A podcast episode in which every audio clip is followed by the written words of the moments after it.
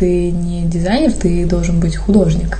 Наверное, я с лету не смогу спроектировать автомобиль, но, в принципе, занимаясь, наверное, этой темой, это не сложно. То есть, либо ты работаешь с формой, либо ты с ней просто не работаешь. Тогда я почему-то думала, что спрашивать это нехорошо, а сейчас я понимаю, что спрашивать нужно и максимально много, и никогда не стесняться. Все решения проще мне принимать с собой, потому что я несу за них ответственность. У меня почему-то была какая-то тоже идея фикс и страх, что меня хотят обмануть что ко мне не обращаются просто так. Тяжелая, очень тяжелая работа именно строить она состоит из таких уже далеко не творческих моментов. От строителей зависит, конечно, наверное, 50% успеха. Я, честно говоря, иногда не знаю, откуда приходят заказчики. Для меня это какая-то тайна. У меня нет Behance. У меня есть только Инстаграм. Надо просто пытаться бесконечно. Ты не можешь делать все. Это невозможно. Ты должен уметь отдавать и доверять работу. Если человек не готов там работать столько, сколько я, то как мы можем дружить? Нет такого, что тебе повезло. И очень обидно, когда мне говорили, ой, тебе повезло. Я думаю, в смысле мне повезло? Я тысяча один раз попыталась, и где-то на тысяча первый мне действительно что-то там перепало.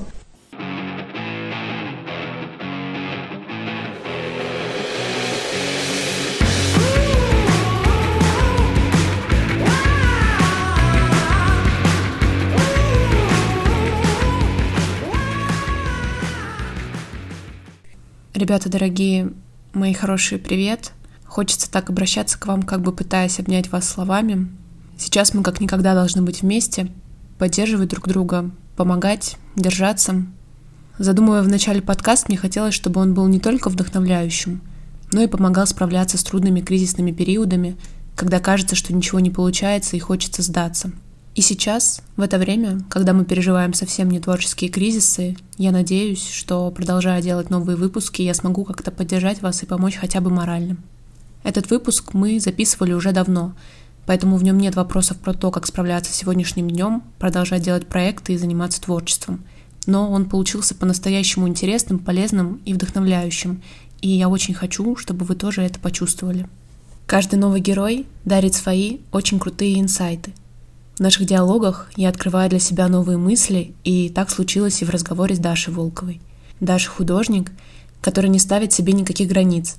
Одна из главных мыслей Даши, которая очень меня зацепила, что мы можем сделать все, все, что захотим, что нужно мыслить шире, и мы можем прикоснуться к любой области дизайна. Еще во время учебы Даша начала вести свои первые проекты, и на сегодняшний день уже реализует не только жилые, но и коммерческие интерьеры. Все ссылки на социальные сети Даши и мои вы найдете в описании к выпуску. Даша, привет!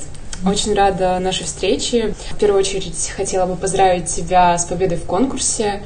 И как раз-таки предлагаю начать наш разговор с этой темы. Твой проект Флекси забрал победу в номинации «Предметный дизайн». И хотелось бы побольше узнать о нем от тебя. Привет. А, да, ты начала, да? Я еще не поздоровалась. Э, спасибо большое, что позвала, очень приятно. Главная идея кресла была создать, в принципе, минималистично чистый продукт в первую очередь и эргономично удобный. Чистота формы была первостепенна.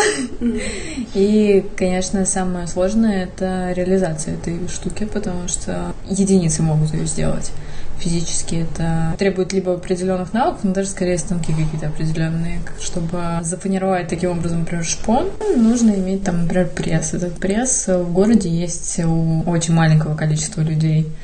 И вот нам удалось найти мастера, который согласился вообще, в принципе, это делать, потому что я обращалась в разные конторы, которые занимаются как раз гнутоклеенными конструкциями. Все говорили, нет, это нереально, там слишком маленькие радиусы, потому что при радиус спинки он идет э, уже вне нормы сгибания гнутоклеенной фанеры. Она так по именно документам этого материала, она так не сгибается, ее нельзя так согнуть.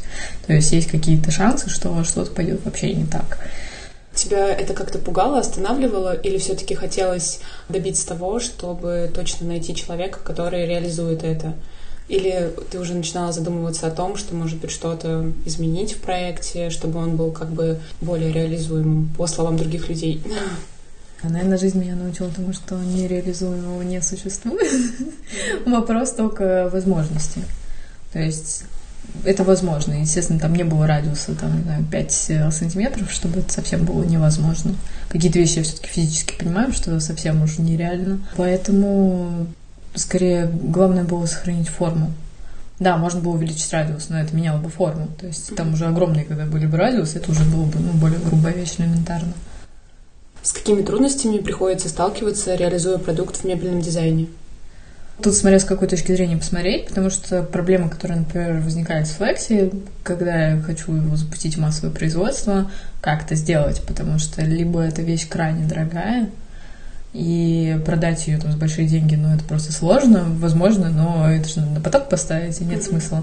И тут сразу вопрос, ты либо проектируешь вещь под массовое производство, либо ты проектируешь это как арт-объект, который в единичном варианте. Вот то, что надо произвести теперь с Flex, это надо как-то додумать конструктивно, чтобы это можно было производить. Либо ну, пока, честно, не могу даже ответить на вопрос, потому что это пока на грани разработки. То есть одну вещь такую реально можно сделать, но это чревато какими-то грехами достаточно большими. То есть, возможно, косяки на каком-то этапе, и у нас будет очень большой момент, что у нас кресла будут просто сдаваться с браком. То есть мы не сможем доделать очень много перерасхода материала будет сто процентов. Надо добиться все-таки того, что мебель будет с первого раза хорошего качества. Потому что сейчас у кресла есть какие-то технические грехи, но это был первый, естественно, экспериментальный проект. Поэтому мы пока в процессе. И это такая достаточно большая проблема. То есть, в принципе, всю мебель, которую мы наблюдаем в массовом производстве, она простая. И когда речь уже про какие-то сложные формы, это надо уже прям конструктивно думать. То есть можно сказать, что на этапе зарождения идеи, если в дальнейшем хочется, чтобы это был массовый продукт, нужно уже заранее, возможно, да. продумывать, да, так, чтобы это было реализуемо в большом количестве. Конечно, то есть ты изначально думаешь, какие есть возможности, какие есть станки, и как удешевить этот продукт, потому что наша задача все-таки не делать это мега дорогим, а просто продать, опять же, потом не сможем. Но для меня не было такой задачи. У меня была большая задача тут создать какую-то форму, поэтому пока что мы не можем запустить это сразу в производство, хотя, в принципе, хочется. А вот информацию по производству вам давали как-то на учебе, или ты сама все это находила, узнавала, как это происходит? У нас были предметы, связанные с производством, но это зависит же от самого производства еще, опять да. же, какие есть станки, какие есть э, навыки мастера, если это ручная работа, какие у него есть станки. Я понимаю, почему не соглашались большие фирмы, потому что они могли просто это не сделать там с первого раза, и опять же речь про перерасход. Скорее всего, они бы, естественно, сделали. У них станки гораздо там круче, чем у нас были, когда мы это делали. Но никто не хочет на себя этот риск брать. Как все-таки удалось найти этого мастера, который реализовал Посоветовали. Мы искали, да. Очень долго, да? Ну, пришлось, да. В принципе, когда у тебя остается месяц до диплома, и ты понимаешь, что, в принципе, пока никто не хочет это делать, ты сидишь, думаешь, господи, что мне делать? Никто не хочет это делать. А сам процесс изготовления, он по времени сколько занял? Я точно, наверное, не могу ответить, так как я не присутствовала при всех а, моментах. Угу. Это делал да. сам мастер, но мы за три недели отправляли чертежи. Угу. Сколько я знаю, это меньше за него времени, но в рамках, по крайней мере, трех недель. Угу.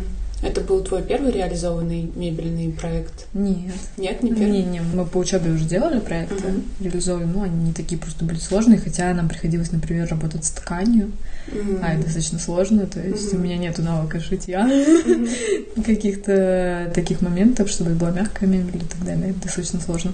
Во время учебы вам приходилось э, делать э, что-то своими руками, или это всегда был какое-то подмастерье, которое помогало вам? Не, первые курсы вообще, в принципе, на учебе занимают то, что ты учишься работать с материалом. Мы делали mm-hmm. все одинаковую табуретку абсолютно. Mm-hmm. Мы делали рисунок из шпона, абсолютно все соединения мы делали вручную, то есть ничего не делалось на станке. Mm-hmm. А, то есть мы там с тавесочкой mm-hmm. всем работали, то есть обрабатывали дерево. Короче, абсолютно все мы делали сами. Там еще есть маленький маленькие задания, там надо сделать шкатулочку тоже, но это уже микро такая работа, еще, наверное, сложнее, не знаю.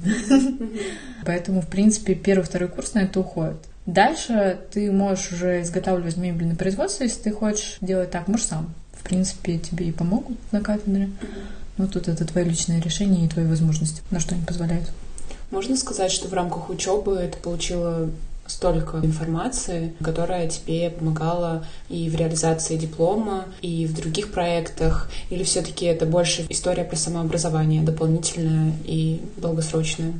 Я, наверное, скажу, что, естественно, это про самообразование, но и это будет нормально, потому что, естественно, тебе Академия дает какую-то базу, с этой базой ты можешь работать, но какие-то сложные вещи ты должен сам знать. Тут никуда не деться. Тебе ни одна академия, я боюсь, не даст mm-hmm. полный спектр знаний. Если ты сам не будешь интересоваться, ты знаний не получишь. невозможно, я думаю, просто физически узнать все в этой жизни. Ну, конечно, да. Ты получала дополнительное образование в рамках каких-то курсов или, условно, ты просто гуглишь информацию или как-то другим способом? Если касаться мебели, то мне кажется, если ты будешь изучать там, в принципе, мебельный дизайн, тебе понятно, что какие-то вещи уже были там сто лет назад сделаны. Там mm-hmm. можно взять того же Alvar и mm-hmm. работу с гнутоклейной как раз конструкции, mm-hmm. и даже, может, какие-то визуальные отклики там в Flex есть Colorado, mm-hmm. я думаю. Mm-hmm. То есть вот эти формы мягкие, он с ними работал. Mm-hmm. Ну или можно дальше пойти там и вспомнить Тонет, когда они крутят просто узлы там из мебели. То есть mm-hmm. в этот момент ты, в принципе, понимаешь, что физически невозможного, наверное, нет все таки То есть mm-hmm. с деревом творили такие вещи, что вот это кресло, наверное, наименьшее просто из зол возможных. Mm-hmm. Это относительно и визуальной составляющей, и просто понимания того, что все возможно. И, соответственно, уже какие-то технические вопросы, уже они менее затрагиваются, и только уже в процессе реализации ты что-то изучаешь или как это происходит?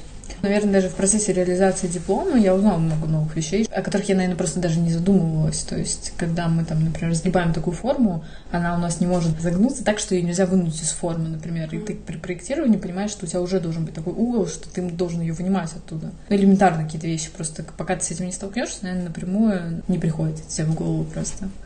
Лучше всего на практике. Да. Узнавать. Ну, наверное, практики как раз не хватает, я думаю, на учебе, в принципе, mm-hmm. такой полноценный. Я думаю, что на любой кафедре причем. Да, да, да, и нужно браться за свои проекты и не бояться.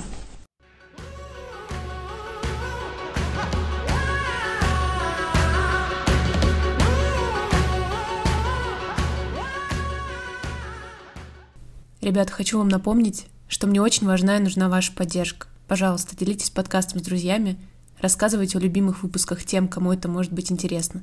Я буду очень рада вашим отметкам подкаста, меня и героя выпуска. Любая ваша активность, комментарии, оценки, прослушивания помогут в продвижении проекта.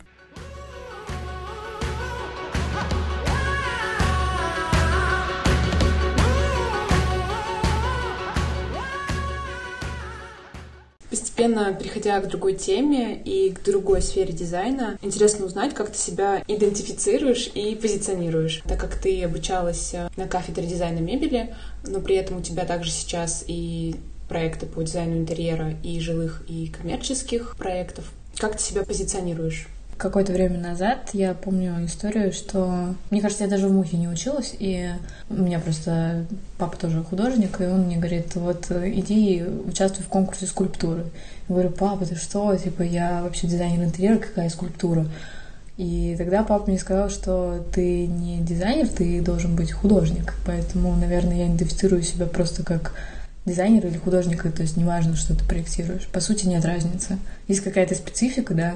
Наверное, я с лету не смогу спроектировать автомобиль, но, в принципе, занимаясь, наверное, этой темой, это не сложно. То есть, либо ты работаешь с формой, либо ты с ней просто не работаешь. Ты можешь создать скульптуру, можешь создать архитектуру. Но, опять же, там с архитектурой просто надо знать определенные какие-то вещи, которых у меня там в базе нету.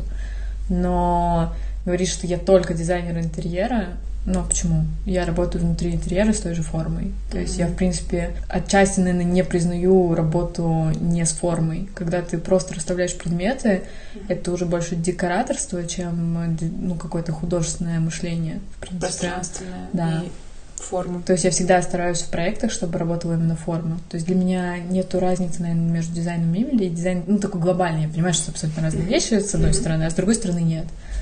Это очень интересно, то есть получается, ты не ставишь себе рамки, а, привязывая себя к определенной области и называя себя художником, ты действительно можешь прикоснуться к любому направлению, к созданию любой формы, а, при этом, конечно, понимая, что чтобы создать что-то определенное, да, нужно просто как бы подготовиться, изучить эту сферу и уже взаимодействовать с продуктом новым.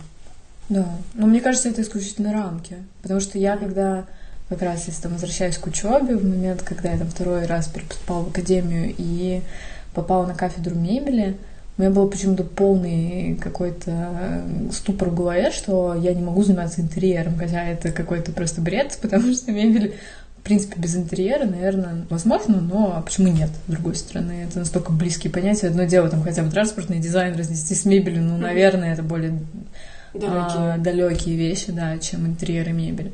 И то есть такой момент у меня достаточно долго существовал в голове, что ну да, вот на кафедре дизайна интерьера люди учатся интерьеру, а я почему-то не смогу, хотя почему? В принципе, ну, исключительно, там, не знаю, научиться расставлять розетки в нужных местах, но это такие мелочи уже, которые ты не, не так долго ему обучиться этому искусству. У тебя очень э, своя такая интересная история с тем, что сначала ты поступила на интерьер, и потом так сложилось, что перепоступила на мебель. Расскажи, пожалуйста, об этом. Очень интересно. Я вообще не хотела идти на мебель изначально, я хотела пойти на интерьер, но в первый год я чуть-чуть пролетела, поступила на платку, так сложилось, что я туда ушла, я готовилась обратно вернуться на интерьер, это была моя заветная мечта учиться там. Но судьба распорядилась так, что я поступила на кафедру керамики и мебели. Выбрала мебель, хотя почему-то в тот момент мне вообще была ближе керамика. Короче, я носила такой разные немножко стороны. Наверное, об этой истории я не жалею, потому что именно чего я часто не вижу у дизайнеров интерьера на кафедре, это работа с формой. И то, что я вижу, люди не умеют. Люди умеют раскрашивать стены, расставлять стулья, но как только дело до чего-то более глобального и архитектурного у людей ступор, потому что, наверное, нету такой базы, ну, просто учат другому. И, в принципе, кафедра мебели, она, мне кажется, эта история супер интересная. У каждого вообще архитектора был стул практически. Она учит именно работать с формой. То есть ты работаешь с маленькими, большими над формой в любом случае. Ты скульптор. А в интерьере все-таки учат немножко другим вещам. И я через какое-то время поняла, что мне, наверное, нравится даже, что я в итоге работаю именно с формой. И от этого я уже могу перейти все равно к интерьеру, ни, ничто не мешает это сделать. Но при этом у меня будет база, которая, наверное, ну, я так не могу отвечать, но, наверное, бы не случилось в том масштабе, в котором случилось в данном случае. Интересно, что получается как раз-таки взаимодействие этих двух сфер, возможно, является твоим секретом успеха в том, что у тебя хорошо, очень круто, правда, получаются проекты и мебельные, и интерьерные. Я как раз-таки хотела у тебя об этом спросить. В чем, в чем твой секрет? Почему удается и то, и то? То есть это весь секрет в том, что на мебели ты научилась работать с формой. Ну да. А форма — это все таки пространственное именно мышление, оно, мне кажется, очень сильно развивается. Ты не можешь проектировать стул с одного только вида, он будет в 3D крутиться. И помещение — это тоже самое.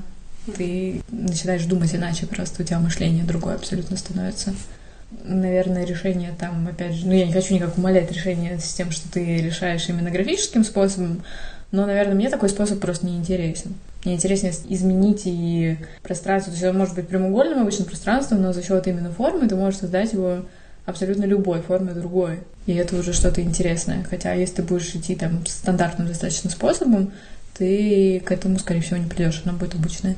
А когда ты хоть чуть-чуть добавляешь какую-то там, не знаю, я люблю волну, какие-то изгибы, все, помещение, оно меняется, оно абсолютно другое становится. И это, конечно, интересно. Да, это очень, правда, интересно.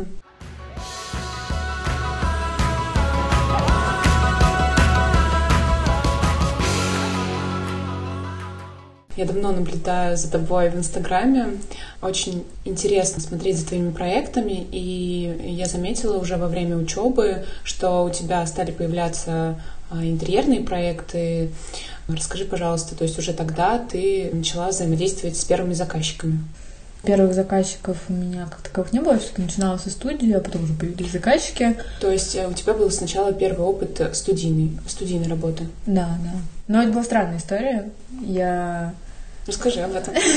У меня не было ничего в портфолио. Я помню, что у меня еще был компьютер, у него было 3 гигабайта оперативки, я пыталась на нем что-то рендерить. Ну, я, кстати, достаточно много нем проработала, но это, конечно, достаточно жестко, такой старенький. И, в общем, но я это к тому, что у меня в портфолио было очень мало рендеров. У меня был один вид на одну стенку в одном проекте, вид на другую стенку в другом проекте, какой-то странный стул. И, в принципе, все, это не было особо собрано ни в какое портфолио, но у меня был, опять же, какой-то бзик в что мне надо идти работать, и я стала просто везде отсылать портфолио. И на мое удивление, хотя я до сих пор, наверное, не могу понять, потому что я бы не взяла никого с таким портфолио никогда в жизни. Мне стали отвечать люди, и я в итоге думала, куда мне пойти. А это, типа, конец второго курса, то есть у тебя, по сути, ну, ничего нету. И я еще выбирала пойти заниматься мебелью, мне пойти заниматься интерьером. Я думаю, ну ладно, интерьером заниматься. Ну, то есть, короче, очень странная история до сих пор. И в том направлении ты смогла найти работу и даже выбирала. Да, да, да. То есть тогда ты на момент поиска, ты даже еще не выбрала направление, там, искать работу в интерьере или искать работу в мебели, то есть и туда, и туда абсолютно. Когда у тебя есть портфолио, ты не можешь особо тут, mm-hmm. извините, выпендриваться, да, слово? То есть куда возьмут, грубо говоря, я вообще не рассчитывала, что меня куда-то возьмут. То есть я была готова идти там помогать, не знаю, смотреть просто что-то, как-то в эту сферу окунаться. Mm-hmm. Но, с другой стороны, я действительно не понимаю, как можно взять человека без портфолио. Страшно было вообще приступать к реальной практике и к работе? И были ли у тебя мысли о том, насколько трудно тебе будет это совмещать с учебой, например? В итоге меня взяла тогда студия, и я приехала в Муху и приехала к подружке и сидела и плакала три часа. Я просто не поняла, почему. Я поняла, что мне жутко страшно. Мне говорят, да, что надо вот приезжай, завтра съездить на объект, надо начертить рабочую документацию. А рабочую документацию чертила полгода на первом курсе интерьера в Архикаде. Я ничего не помню вообще. Я в шоке сижу, потому что я понимаю, что я ничего не понимаю в интерьере, честное слово. И, а при этом деваться уже некуда. Меня взяли, я уже сказала, да, ну это страшно. Но а когда тебе некуда деваться, ну ты можешь, конечно, слиться, но а что будет хорошего? Я сидела ночью перед тем, как мне было сдавать рабочую документацию. А я еще тогда говорю, да, да, я черчу рабочую документацию в Архикаде, легко, вообще не вопрос. Сама сижу, думаю, господи, где розетки вообще располагаются, я ничего не знаю. Я, я реально ничего не знаю. И я сидела в студии, чертила. Ну, во-первых, ночь перед этим я вспоминала архикад вообще как программу, потому что я вообще ничего не помнила. А в студии я сидела с телефоном и смотрела так, розетка на это, кстати, розетка на это. И думаю, господи, что мне делать вообще? Но я сдала рабочую документацию, нормально. Но если, наверное, этот страх перебороть, второй проект уже все, как все было нормально. Mm-hmm. Ты уже, конечно, что-то ты смотришь, до сих пор что-то смотрю в интернете, где что располагается, но уже с каждым проектом все равно становится легче. И так получилось, что из-за того, что попал в студию, это все ты начертил и сразу строят. У тебя как бы нет такого, что ты это чертишь в никуда. У меня не было того, что я училась чертить что-то просто так.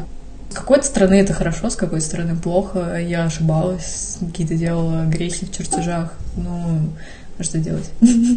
Это... Зато это быстро прошло. То есть через 4 месяца, в принципе, я знала все и за него это в итоге короткий период времени. А эти ошибки, они доходили до реализации, или это просто на этапе какой-то проверки просто все находилось, да, и поправлялось?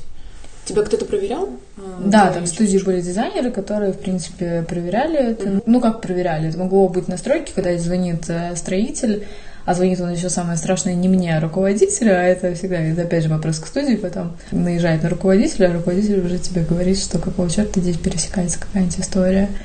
И, ну, так страшно, конечно. Потому что, благо, ну, до каких-то проблем не доходило, но могло. И такие ситуации, они учили потом просто внимательнее относиться, и на этих ошибках ты училась просто потом их не допускать. На самом деле, отчасти, да, это внимательность. Во-первых, когда ты быстро что-то чертишь, бывает, что тебе не хватает, там, тебе надо узнать и внимательно что-то сделать. Но я сменила программу. На самом деле, архикад допускает достаточно часто эти, наверное, погрешности из-за того, что он работает там по-другому, как ревит. В ревите, в принципе, таких погрешностей не бывает априори, потому что в архикаде я, может, не очень хорошо знаю эту программу, но то, как мы в ней работали, ты сдвинул стенку, на другом забыл ее сдвинуть, и как бы все началась какая-то жизнь на всех чертежах, там одно за другим понеслось. В Ревите просто априори этого не может быть. Ты сдвинул эту стенку, она сдвинулась везде. Чего-то страшного там не бывает. То есть там, в принципе, все так хорошо сделано, что как раз ну, исключает эти грехи, которые могут из-за внимательности получиться. То есть ты там видишь, что у тебя здесь стоит диван, и здесь там априори не может что-то стоять, и ты сюда просто не добавишь. Поэтому тут такие все нюансы. Ну, там требовали работать в архикаде, поэтому... То есть э, самую первую свою чертежку ты начертила с помощью того, что просто гуглила информацию, да, где там как что правильно располагать, ну, искала самостоятельно. Тебе не давали никаких примеров в студии, как они делают, а что-то, на что можно было бы опираться. Нет, но я думаю, что в этом есть и там отчасти моя вина, когда я сказала, что я это знаю, mm. но что мне было делать. Ну, да. Я не собственно. Ну, я что-то спрашивала, какие-то моменты, которые я совсем не понимала, и найти их невозможно. Но Тогда я почему-то думала, что спрашивать это нехорошо, А сейчас я понимаю, что спрашивать нужно и максимально много, и никогда не стесняться, потому что адекватные строители, адекватные люди, они всегда тебе скорее помогут. То есть до сих пор я, конечно, не знаю все. До сих пор я не могу какие-то там решить вопросы сантехнические иногда, какие-то вещи. Это нормально. Не нужно Какие-то есть специфические вещи, просто там зависящие от помещения, еще от чего-то.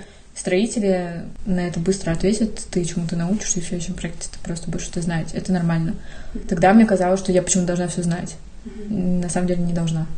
Это нормально. Мне казалось, что я должна знать все, как будто я какой-то инженер-проектировщик, закончивший какое-то сумасшедшее архитектурно-строительное образование, я не знаю. Но это в принципе не так.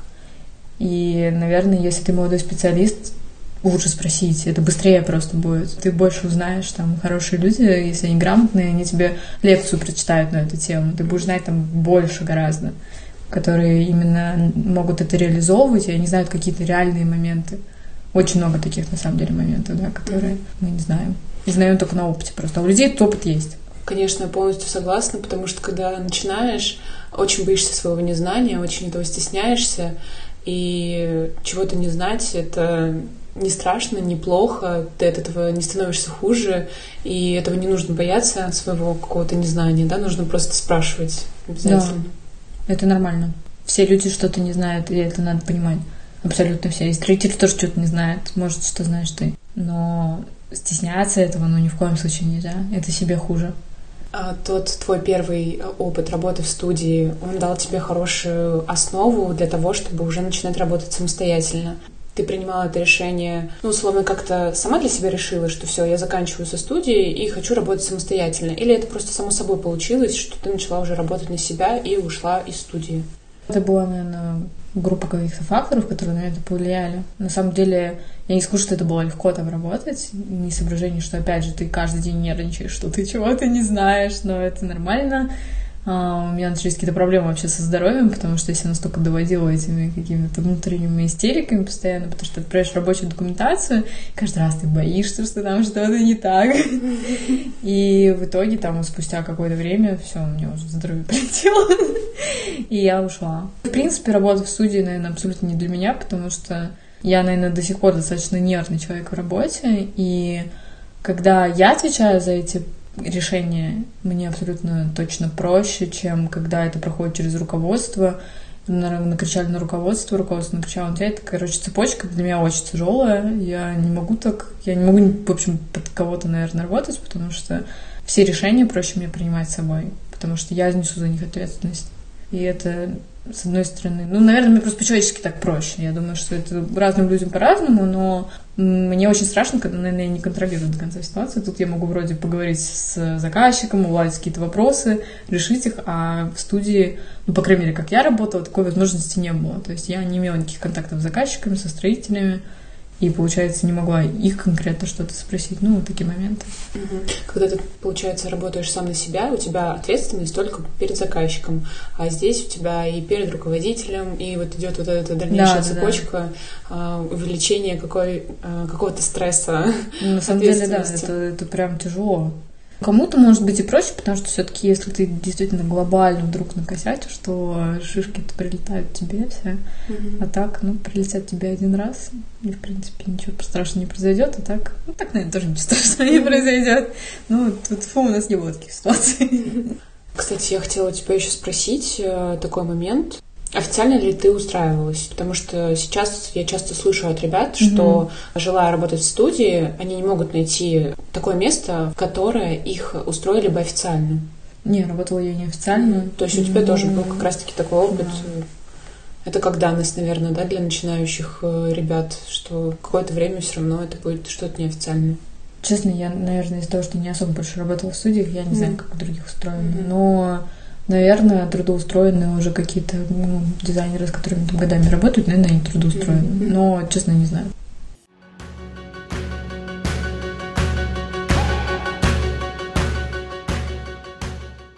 Ребята, еще хочу рассказать вам о том, что у подкаста появилось свое сообщество ВКонтакте. Обязательно подписывайтесь, ссылка на него будет в описании к выпуску. В сообществе вы также сможете поддержать проект, оформив подписку, по которой сможете получить доступ к эксклюзивным фрагментам, не вошедшим в основные выпуски, сможете предлагать свои вопросы героям, увидите моменты наших записей и также получите другие преимущества, которые мы сможем вместе придумать. Все средства с донатов пойдут на оплату монтажера, чтобы выпуски могли наконец выходить чаще и регулярнее.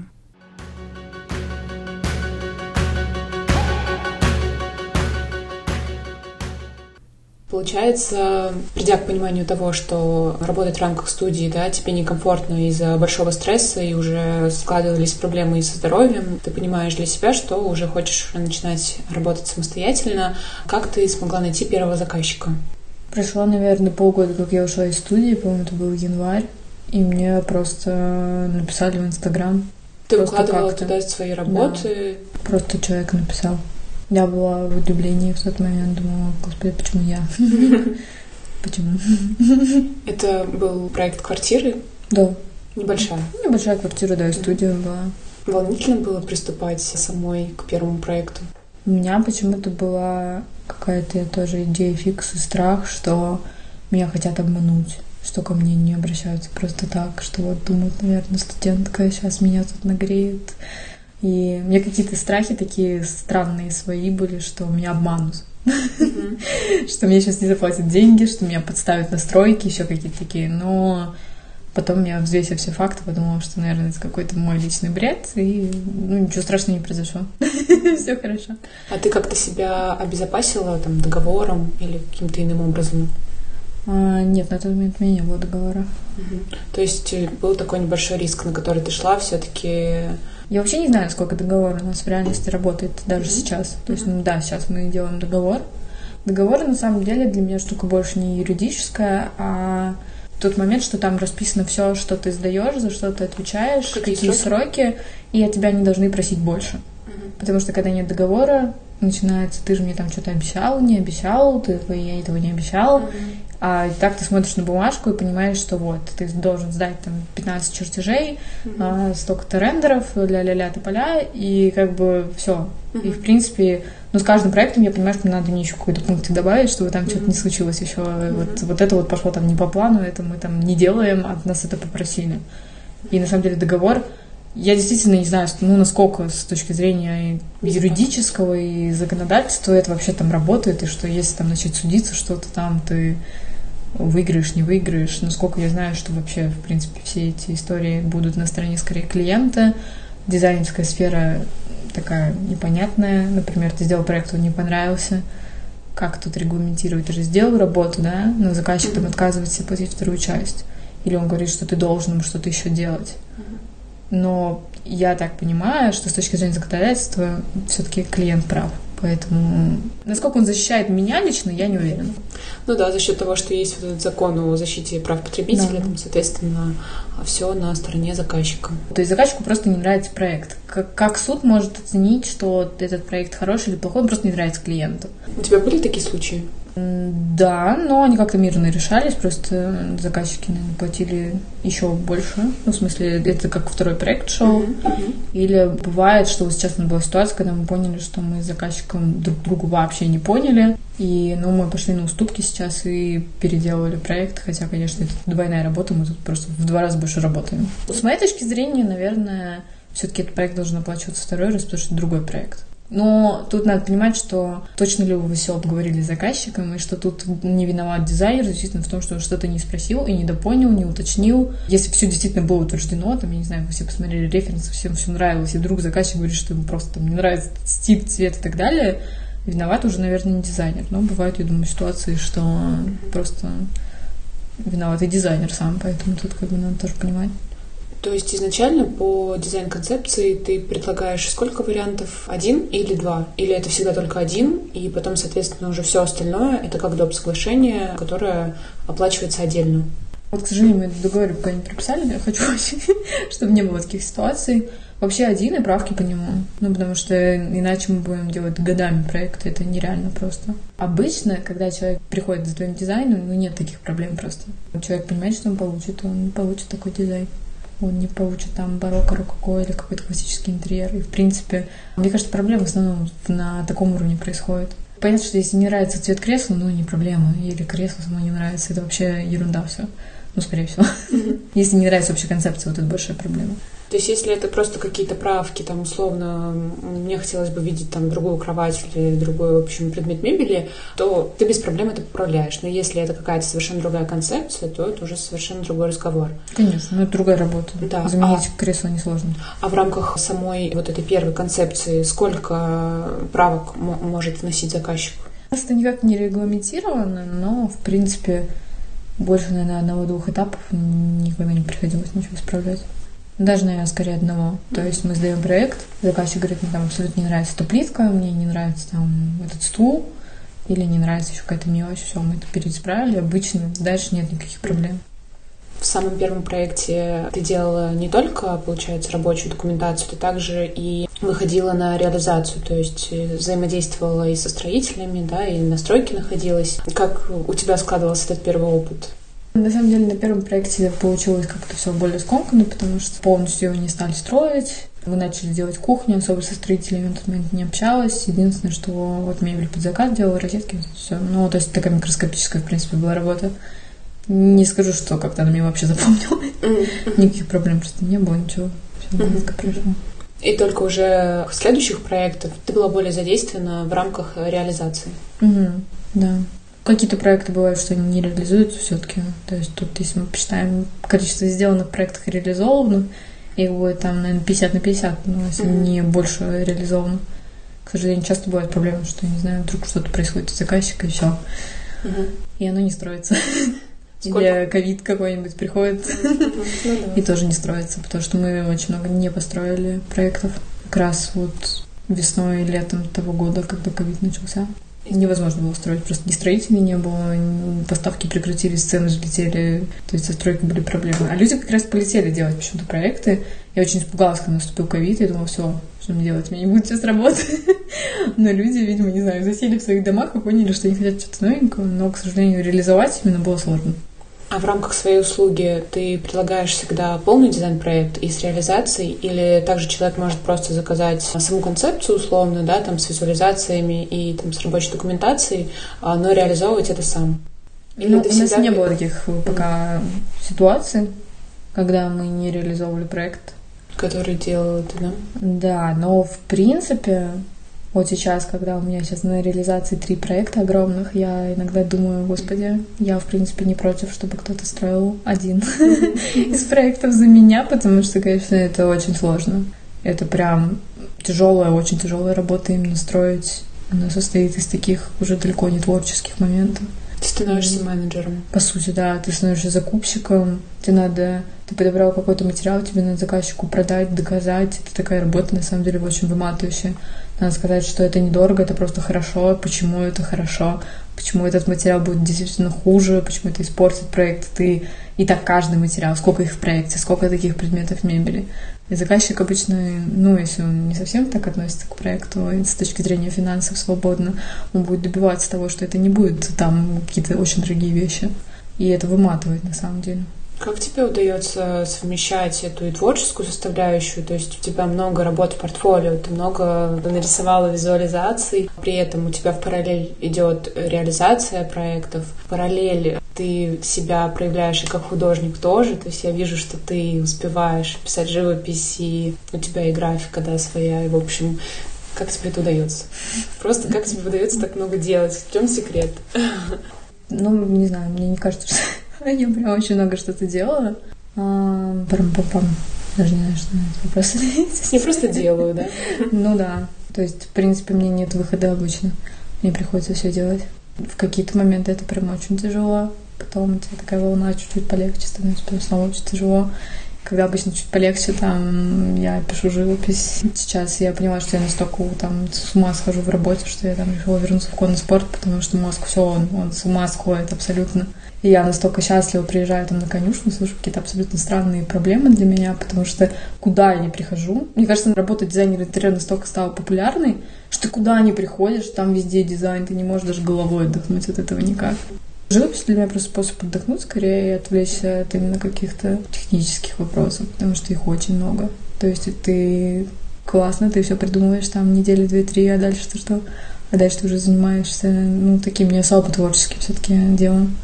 А технические вопросы ты решаешь в связке с подрядчиками, да, со строителями по, там, допустим, сантехнике, электрике, mm-hmm. или все-таки сам заказчик уже решает эти вопросы с определенным подрядчиком? Нет, это мы решаем. Ну, а с авторский надзор идет, поэтому, mm-hmm. в принципе, все вопросы на нас. И в любом случае, даже если они касаются технических вопросов, такого момента, что это решает исключительно заказчик, их не бывает. Все равно последний ответ дашь ты, и ты несешь ответственность за это. Нет такого, что вдруг э, строитель сам решил, куда там что-то сделать. Он все равно тебя спросит, тебе надо вникнуть, точно сказать, что да, мы делаем вот так. И ну, само ничего не строится. Такого не бывает. А если у тебя нет каких-то, допустим, технических знаний по mm-hmm. определенному вопросу, то, соответственно, ты просто уже все это уточняешь у подрядчика, да, mm-hmm. там определенной области, и как бы он подсказывает тебе своим опытом, mm-hmm. и уже вы в своей как бы связке, да, mm-hmm. ты со своим видением, а он со своей технической составляющей, получается ответ mm-hmm. на вопрос. Ну да, Обычно строители там, они либо, ну, если ты строитель, может, тоже ты заказной мебель, тоже каких-то много нюансов, которые ты должен учесть. Предлагаются какие-то варианты, ты думаешь, как лучше, и, и решаешь, принимаешь решение. Все равно подрядчики не решают какие-то вопросы. Ты сейчас работаешь с какой-то своей строительной бригадой или это те строители, которых находят заказчики? На самом деле по-разному получается, потому что у нас есть строительные бригады, но бывает мы приходим на объекты, когда уже есть строительная бригада, я так достаточно с опаской к этому отношусь, потому что вот на одном объекте сейчас у нас просто замечательные строители, я хочу уже с ними дальше работать, потому что это максимально спокойная стройка, потому что строители зависит, конечно, наверное, 50% успеха. И когда мне строители говорят, я лишь исполнитель, это не так на самом деле. То есть без вас невозможно будет это сделать. И, ну, а бывают ситуации, когда заказчик нашел строителя, ты с ними мучаешься, и это как бы на грани ада. Поэтому с этим моментом осторожен очень. Как ты нашла свою строительную бригаду? Ну, мы работали с ними тоже, как раз на объектах познакомились и продолжаем сейчас работать. То есть, где, возможно, где еще нет бригады, я стараюсь, по крайней мере, посоветовать заказчикам работать, э, чтобы мы работали в связке со своим строителем. Все равно мы там с ними знакомы, мы знаем, что от них ожидать, что им можно доверить, что нельзя доверить. Ну, в принципе, какие-то момент, наверное, доверия. Просто я боюсь за строителей иногда, что если вдруг они... А эти вдруг не спросят, и что там потом? На кого вообще пинать потом все это? То есть можно сказать, что в проекте, который ты э, реализовывала впервые, ты познакомилась с какими-то строителями, угу. они заполучили твое доверие, да, ты увидела, что они хорошо работают, и, соответственно, уже дальше ты стала работать в связке с ними. Угу. Ну да, это же, в принципе, взаимовыгодная история. Mm-hmm. То есть мы проекты мы им доверяем, все хорошо. Просто бывает строители, когда мы ездим два раза в день на объект. Просто потому что ты боишься, что либо они не работают, что либо они делают вообще не то, тебе надо проверять каждый миллиметр. Но, наверное, такие строители того не стоят просто. И самое страшное, что они обычно еще все равно плохо строят. То есть такого не бывает, что ты над ними стоял с кнутом, и как бы, а все вышло в итоге хорошо. Поэтому строители — это, конечно, такая сложная история. Если ты находишь своих людей, за них надо просто держаться. Потому что это опять же, то есть ты можешь делать какой угодно крутой проект. Если люди не могут его реализовать или делают это как-то плохо, это бессмысленно, это останется красивыми картинками. А как у тебя так складывается, что, насколько я знаю, бывают ситуации, когда какие-то строители хорошие, допустим, да, угу. они задействованы уже на другом объекте. В этом случае твои же строители, они наверняка работают, угу. может быть, с другими дизайнерами или просто с другими просто заказчиками. Угу. То есть ты ждешь их или начинаешь искать других, или все зависит от рамок сроков?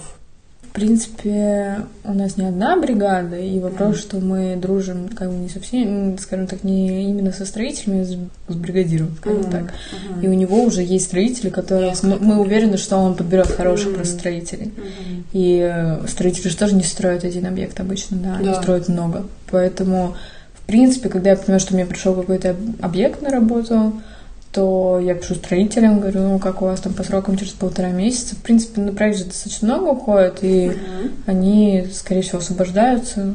Пока таких проблем не возникало.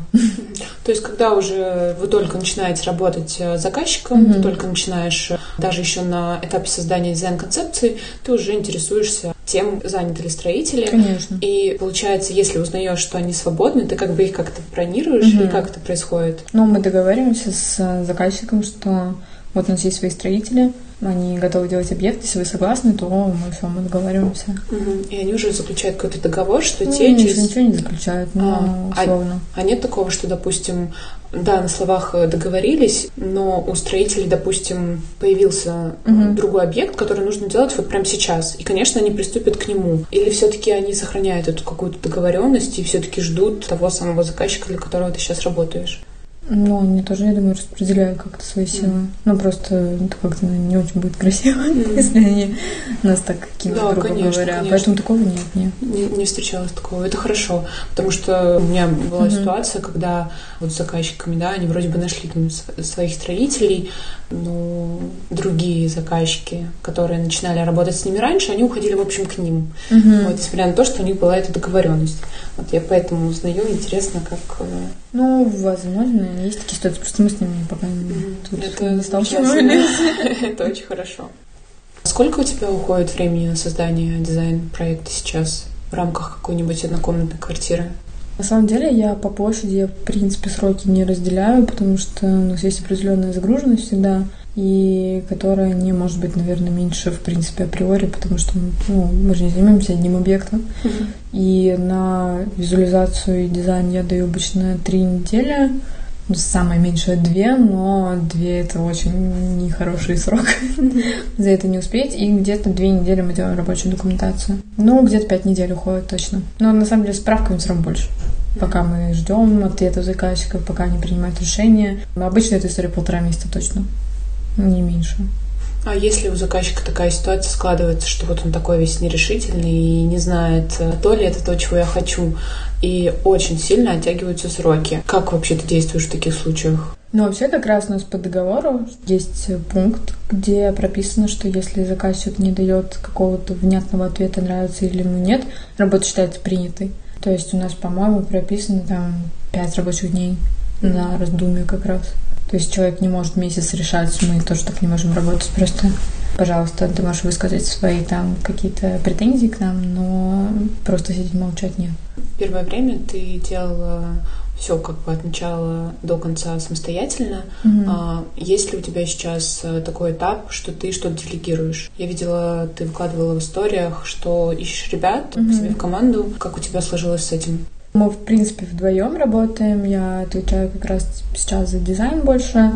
И Максим, мой коллега, отвечает за рабочую документацию. Ну, в принципе, мы какую-то работу делаем вместе, то есть закупки, поиски, по магазинам ездим вместе, иногда отдельно. Бывает, мы разделяем какие-то встречи с заказчиками, которые там, где я могу не присутствовать, или наоборот. То есть ты, можно сказать, больше про дизайн, про идею, mm-hmm. и твой коллега Максим, он э, выступает в качестве технических таких решений технических вопросов. Mm-hmm. И чертежную ну, документацию. Да, как раз чертить документацию, в принципе, ну, все равно какие-то решения мы принимаем вместе, какие-то касаемые там какие-то моменты. Но именно рабочую документацию, в принципе, сейчас я не черчу. Mm, hmm Ну, бывает моментами просто, когда, может, мы там не успеваем что-то, но такого, что я прям не чертила бы, нет уже. Как обычно складывается твой день рабочий, основной? Наверное, начинается в 9 утра и заканчивается в 2 часа ночи. Примерно так. То есть, и... в принципе, нету даже времени отдохнуть. Это время, которое ты посвящаешь частично разным этапам, то есть это может быть в течение дня ты занимаешься чем-то по концепции, в другую часть дня ты, допустим, решаешь технические вопросы, ну, там все равно что-то построить, mm-hmm. возникают какие-то вопросы. Или э, ты стараешься так, что у тебя один день э, посвящен, допустим, чему-то одному. Нет или нет такого? Ну, такого просто не получается, mm-hmm. потому что каждый день я открываю телефон, и там просто тысяча один вопрос. При этом никто э, придумывание концепции у меня не отменял. То есть я сижу, пока у меня тупит Макс, грубо говоря, и решаю вопросы. Когда там идет рендер какой-нибудь, я жду там, что что-то появится, и решаю вопросы. Нет момента такого, что может даже зависнуть что-то в телефоне. Все равно у тебя куча работы, и ты все равно всегда ничего не успеваешь.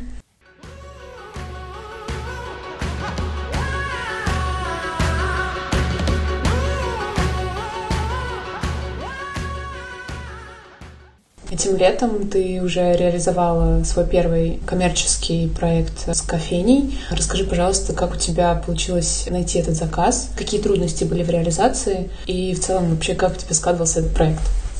С точки зрения, откуда заказчик мне просто позвонили. Я, честно говоря, иногда не знаю, откуда приходят заказчики. Для меня это какая-то тайна. Вот у нас сейчас крупный заказ, и я хожу, ломаю голову, откуда он пришел. Я просто не могу понять. Но мне пока как-то неудобно спросить. Поэтому... Это тоже коммерческий проект или пока нет? Это тоже коммерческий проект, поэтому я голову ломаю, откуда он. Это всегда интересно, почему, почему пришли к тебе. Это на самом деле важно, потому что если тебя выбирают с точки зрения там стиля, в котором ты работаешь, это хорошо. Почему еще? Это вопрос уже интересный. Что касается... Ну, это не кофейня, это пекарня больше.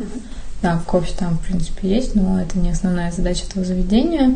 На самом деле это был очень сложный проект, потому что у нас достаточно был маленький, в принципе, бюджет, и а как бы конструкции там были достаточно такие сложные, масштабные, и не, на самом деле на тот момент я просто не понимала, как их делать. Я сидела в Москве в тот момент, когда придумала, подумала, о, красиво, а потом я начала думать, как.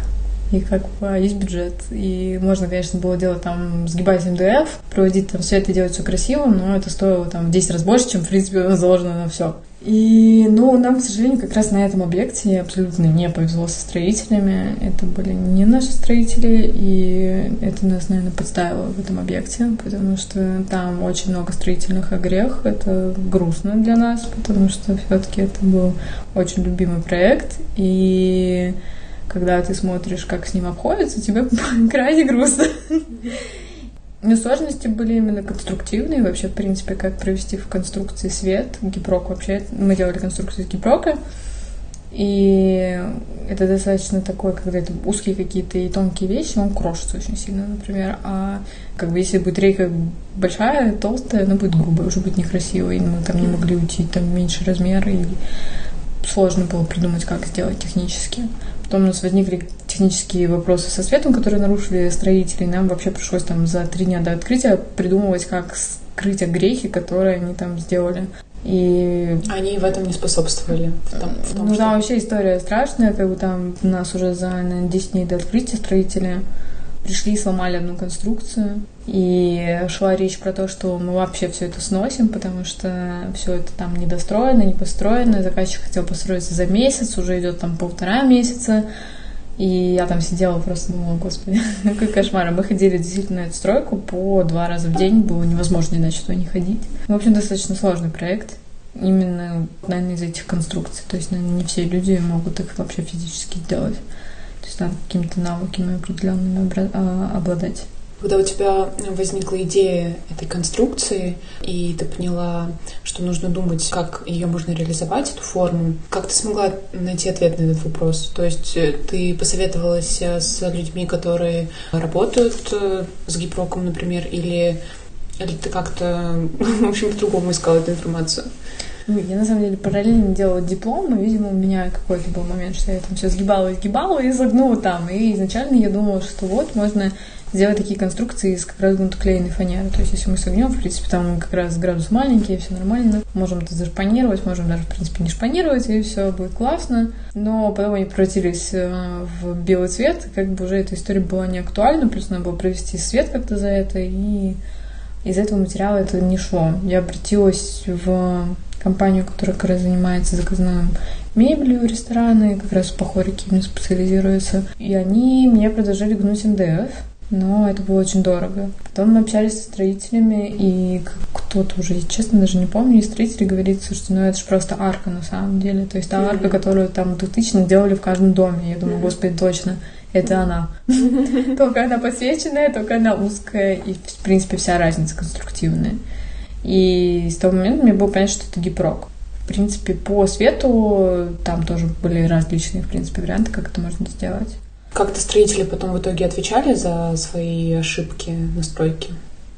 Есть строители, которые не отвечают за свои ошибки, к сожалению. В рамках какого времени у вас получилось э, реализовать? Ну, у нас закладывался месяц. В итоге мы, если мне память не изменяет, даже, наверное, через два месяца примерно.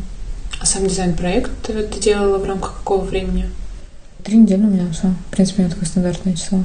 Трудно ли тебе было решиться? То есть бывает возникает э, страх, и люди отказываются от э, каких-то классных шансов, также вот и в коммерческих э, проектах проявить себя, потому что думают, что они не справятся, так как у них нет опыта, знаний и так далее, они просто отказываются от этих заказов. Были ли у тебя такие мысли, или ты как бы вообще ничего не боишься и просто понимаешь, что нужно делать? Здесь вообще нет. В принципе, уже на этом этапе у меня какой-то страх исчез. Ну, то есть то, что я не боюсь точно делать там коммерцию, это точно. Может, какие-то концептуальные более вещи, наверное, тоже. Просто мне всегда надо понимание, из чего я это сделаю, а дальше как. В принципе, ну то, что это возможно, это факт. Но я не сделала ничего уж такого там какого-то бионического, космического, что затрагивало бы какие-то там безумные финансовые стороны или ну, действительно было невозможно сделать. Я это просто, ну, где-то грани, я это всегда понимаю, что да, это возможно сделать, вопрос сколько это стоит. Так интересно, что получается, ты вообще ни разу как бы не искала себе заказчиков, и они действительно находят тебя самостоятельно.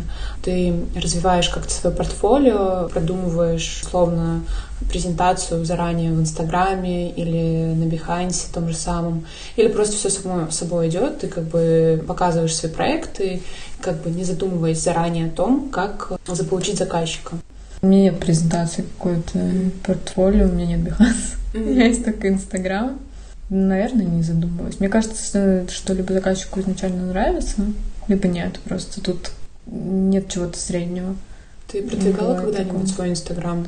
У меня были попытки, но я как-то не поняла, куда ушли мои деньги. Ну, я так понимаю, что там надо уметь все равно даже внутри настраивать, что-то там делать.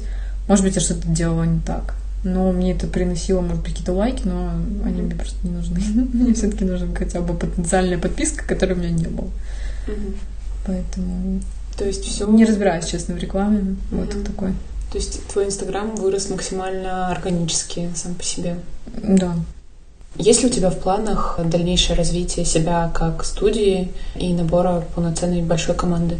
Mm, да, в принципе, этот вопрос уже в какой-то момент стоит достаточно остро. Как раз мы искали потенциально, кто может с нами работать. В принципе, мы нашли людей, просто пока не сложилась такой ситуации, что мы могли их задействовать.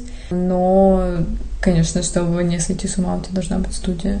В какой-то момент я не представляла, что я работаю в команде, но сейчас это просто невозможно физически. Ты не можешь делать все. Это невозможно.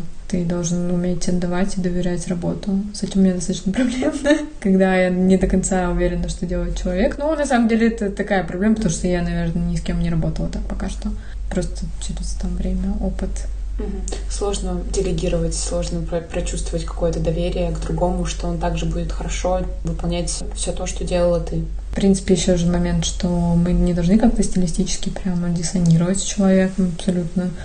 При этом я не хочу, наверное, убивать там в человеке что-то свое. Это как бы ну, тоже бред. То есть мы должны идти в какой-то параллели, там, Человек, может быть, что-то возьмет из того, что я обычно делаю, но, в принципе, оставляю там свое, это нормально. Ну вот пару людей у нас есть, которые нам нравятся очень. Поэтому, ну, чтобы сделать студию, надо там элементарно все да, оформлять до ИП уже, чтобы нанимать людей как раз. Потому что сейчас я работаю через самозанятость, и я не могу нанимать людей, если говорить официально, да, как раз. Поэтому, а все-таки, если ты говоришь о студии, это ну, должно быть что-то масштабное, и так тоже должно быть все хорошо. Все официально. Да, все официально, и плюс надо уже тогда, скорее всего, снимать какое-то помещение все-таки, потому что я понимаю, что да, на аутсорсе это отчасти удобно, но отчасти нет, потому что когда ты не видишь, что делать человек, это ну, непонятно. И, наверное, может, на каких-то этапах, и не всем, наверное, подходит. То есть я понимаю, что я могу так работать, потому что я выстраиваю свой график работы так, что я все все равно сделаю. Есть люди, которым, наверное, просто надо приходить на работу, делать, уходить и отдыхать, но они сами не всегда себя могут проконтролировать. Но это такой уже человеческий фактор, и в принципе, но на будущее, да, у нас это есть в планах ближайших каких-то более-менее. То есть в целом ты комфортно себя чувствуешь в рамках, не знаю, можно ли так сказать, фрилансера, но условно ты работаешь сам mm-hmm. на себя, и у тебя не возникает проблем в том, как выстраивать свой день, как все планировать. Нет такого, что включается там какая-то прокрастинация, на которую все жалуются, кто работает сам на себя, например. Mm-hmm. У тебя нет таких проблем? Нет. Просто... Ну, это и заметно на самом деле, когда столько работы. Просто когда столько работы, да, очень хочется, конечно, полежать и посмотреть сериал какой-нибудь, но просто, а кто идет там? Потом будешь ловить все всякие шишки от заказчиков, это неприятно. Лучше все сделать. А внутренне ты чувствуешь, что есть э, как бы не то что потенциал, есть ли у тебя желание выступать в рамках руководителя? То есть это нужно будет организовывать людей, и кому-то, например, это не подходит. А вот про себя можешь ли ты сказать, что чувствуешь внутренне, что тебе будет комфортно выстраивать работу в своей студии? Я как раз, ну, в этом моменте я точно знаю, что да. Я единственное, что боюсь, что мне кажется, я такой достаточно по работе жесткий человек. То есть я, в принципе, наверное, требую от всех, как от себя, mm-hmm. что если человек не готов там работать столько, сколько я, то как мы можем дружить, грубо говоря. Но я опять же скажу, что у меня просто не было, наверное, опыта. Может быть, мне абсолютно кажется, и все это не так страшно, как я думаю. Посмотрим. Я думаю, что в ближайшее время мы как раз будем с кем-то работать. А есть ли у тебя сейчас проекты в планах? Условно, мечтаешь ли ты реализовать какой-то определенный проект? На самом деле, наверное, определенного я так не вспомню ничего. Какое-то время назад я прям мечтала делать рестораны. Сейчас эта мечта ушла на задний план, потому что для меня как-то рестораны даже для жизни перестали быть, наверное, интересными. Что-то в них не так. То есть есть э, очень маленькое количество мест, куда мне нравится ходить. Я, в принципе, стараюсь ходить везде, потому что я пытаюсь понять, э, почему мне здесь хорошо, а мне здесь мне плохо, почему даже бывает не в самом крутом дизайне мне хорошо, а в крутом дизайне мне нехорошо. И спустя какое-то время я поняла, что на самом деле создавать атмосферу, это очень тоже важно. Ты можешь делать какой угодно красивый там, с точки зрения фотографий проект, но если в нем плохо находиться, это тоже не очень хорошо. Мне там, например, очень нравится сайт. Это мой любимый ресторан. И я до сих пор пытаюсь проанализировать, почему он мне очень нравится. И что для себя находишь, чем он тебе нравится?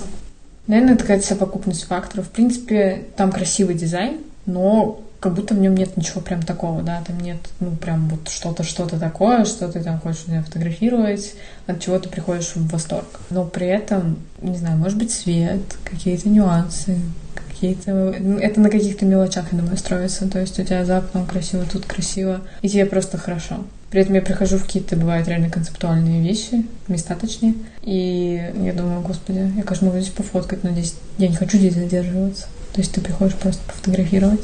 И хочется найти ту грань, когда тебе и хорошо, и при этом это красиво. Это на самом деле какая-то, наверное, сейчас задача номер один для меня. Потому что я обычно привыкла ориентироваться именно, о, вот типа на рендере классно, это красиво, это классная форма, но ты не, ну, я лично не особо обычно думала, что а насколько здесь человек, что он будет чувствовать, когда он будет здесь находиться. Для меня первостепенно был какой-то вау-эффект, чтобы человек получил, но он, наверное, его получает, а что дальше? Ну, по сути, если мы говорим про коммерцию, мы должны человека приводить туда еще раз, и еще раз, и еще раз, и не один раз — чтобы он не просто пофотографировал, чтобы реально было хорошо. И поэтому из проектов, последняя идея, которая мне пришла в голову, так я решила вернуться в конный спорт, я поняла, что я хочу делать какую-нибудь э, современную конюшню, потому что они делаются все в одинаковом стиле, таком шале или какой-нибудь английский стиль. По крайней мере, я такого не видела, и мне просто интересно это сделать. А так, в принципе, любое коммерческое помещение мне в любом случае будет интересно. Так интересно, что ты сказала о том, что сейчас, находясь в разных местах, ходя в кафе и не только, да, mm-hmm. ты это все анализируешь. И, наверное, не только с точки зрения атмосферы, а, но, наверное, и обращаешь внимание на какие-то детали и то, как что технически завязано и реализовано. То есть также смотришь и на узлы, например, те же самые. Да, ну, на самом деле, ну, это, наверное, приходит с опытом, потому что мне, наверное, в какой-то момент просто его не хватало. То есть я мыслила глобальной формой, но мне просто не хватало ни времени, ни сил уже подумать о мелочах. Когда ты, ну классно, ты можешь делать глобально красивую вещь, но если она не сделана с точки зрения мелочей красиво, ну, издалека, наверное, только это хорошо. В принципе, мелочи — это основа все равно. И сейчас я делаю больше акцент на всякие как раз узлы, чтобы как спрягается, там, не знаю, ткань с деревом, все это настолько важно. То есть, да, окей, ты можешь красиво там что-то изогнуть, согнуть, а если это в деталях некрасиво, в принципе, ну, не очень хороший дизайнер.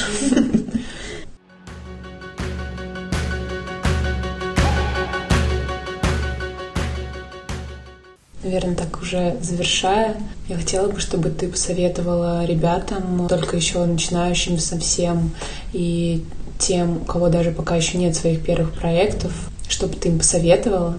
И да, может быть, э, дала бы какое-нибудь напутствующее слово. Наверное, то, что на первых порах я для себя поняла, что нет такого, что тебе повезло. И очень обидно, когда мне говорили, ой, тебе повезло. Я думала, в смысле мне повезло? Я тысяча один раз попыталась, и где-то на тысяча первый мне действительно что-то там перепало. То есть, когда ты, опять же, как я искала первую работу, я отправила, я не знаю, даже, честно, количество мест, куда я это отправляла. И то, что там 3-4 конторы мне ответила, это, ну, да, части, наверное, повезло, но, с другой стороны, я не в одну попыталась. И когда ты все время пытаешься, пытаешься, пытаешься, да, тебе где-то повезет. Но если ты просто ждешь, что тебе с неба там упадет проект, он не упадет, скорее всего. Но один шанс на миллион. Так ты хотя бы приумножаешь эти шансы, что ты получишь, я не знаю, сделать... Мечтаешь ты сделать библиотеку, но тебе же надо что-то для этого сделать. Мечтаешь ты сделать ресторан. Просто так, скорее всего, он не упадет. И, наверное, единственный совет, который всем хочется сказать, что надо просто пытаться бесконечно. Пытаться что-то сделать и ошибаться, это нормально. И когда что-то не получается, это тоже нормально. Просто люди, бывают, мне кажется, сталкиваются с тем, что не получилось, не знаю, заказчикам не понравилось, и люди начинают себя там корить, говорить, что они там плохие дизайнеры. Часто я сталкиваюсь с тем, что бывает очень классный там человек, он делает реально хорошие вещи, и он в себя не верит. Абсолютно. И ты ничего не можешь с этим сделать. Человек почему-то думает, что он недостоин. Это неправильно. В принципе, все в этом мире находятся на разных, ну, наоборот, хотел сказать, на равных позициях. Просто одни люди, мне кажется, прям идут на пролом, а другие считают, что они не могут. И мне очень обидно, когда я вижу там людей, которые у них хорошие проекты, действительно хорошие вещи. И они не видят этого абсолютно. Они говорят, я там не могу туда пойти работать, я не могу взять этот проект, я еще не научилась. Ты никогда не научишься. Мне кажется так. Никак нет, нет предела совершенства, ты всегда будешь чувствовать, что ты чего-то не знаешь. Всегда ну, нет, наверное, таких людей, которые, ну, может быть, не знаю, ты там 90 лет архитектор, который построил все в этом мире, и ты чувствуешь уже, что, в принципе, наверное, все. Но, возможно. Но на этом, на этапе, на котором я сейчас нахожусь, я понимаю, что нет, я не знаю всего, как и не знала раньше. Знаю больше, но не знаю все. И чтобы мне узнать все, наверное, жизни не хватит. Поэтому главное не бояться, на самом деле, не бояться ошибиться, не, обоя... не... от того, что ты боишься ошибиться на стройке, лучше не станет точно никому. И ошибаются все, и бывает ошибаются, наверное, опытные строители. Ну, шанс ошибки всегда возможен, и это надо понимать, и этого не бояться. И еще надо, мне кажется, всегда подумать, а, окей, я там боюсь какую-то ситуацию.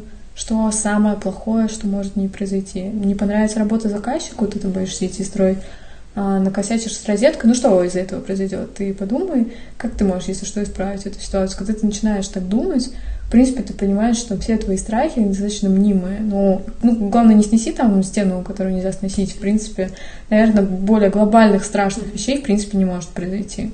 Да.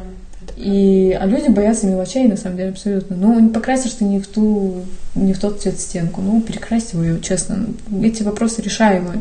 Mm-hmm. Ну, я, честно, не знаю, наверное, до конца, чего боятся именно люди. Mm-hmm. Но, наверное, сложнее, сложнее что-то концептуальное построить. Но когда ты понимаешь, что нету границы никакой. В принципе, возможно, все, если ты адекватно к этому относишься. Не нужно ставить себе границы. Нет этой границы, действительно ее нет. Реально можно все реализовать. Всегда есть люди, на самом деле, у которых ты можешь спросить. Причем даже не надо им деньги платить, что странно. То есть ты обращаешься в мебельное производство, они тебе все расскажут, почему там это можно сделать, как это сделать, или почему это нельзя сделать, или лучше. Ну, в общем, всегда кто-то тебе на самом деле подсказывает. То есть до сих пор мы сейчас делаем ресторан, там есть достаточно сложная конструкция. У меня были энные варианты решений, как я бы ее сделала. На мое удивление, я действительно совпала с тем, как ее делать. Но я все равно спрашиваю мебельщика, говорю, можно, нельзя, какие там высоты лучше использовать. Если какая-то определенная длина материала, да, с которой я не могу перейти, мне какие-то надо такие значит, сделать. Но сама, естественно, я не могу это решить. Есть специалисты какие-то узкопрофильные, которые этим занимаются. В общем, совет э, не бояться, пробовать и спрашивать. Это вначале мы это тоже обсуждали, да, да. что спросить не стыдно. Стыдно иногда, наверное, не спросить и ошибиться. Да, это страшнее. ты не покажешься глупым. Нам часто просто кажется, что мы что-то не умеем, мы глупые, и что-то не так. Но оно будет иначе всю жизнь. Да. Оно никуда не денется, если ты вот этот шаг не сделаешь вперед один раз, а второй уже все нормально, там нет такого. Первый раз будет казаться, что все не так. Ты, когда не так страшно, это, ну, в общем, просто, наверное, через свой страх переступить, и все будет хорошо. Это очень крутые пожелания, правда, очень здорово и очень вдохновляюще. Даже спасибо тебе большое за твои интересные очень ответы. Я уверена, что было максимально полезно и мотивирующе, что главное, потому что действительно твой главный совет не бояться — это максимально важно. Спасибо тебе большое. Спасибо большое, что позвала. На самом деле очень интересная беседа. Ура! Мы закончили. Благодарю вас за прослушивание. Всегда помните, что мы вместе, и надеюсь, что скоро мы снова услышимся.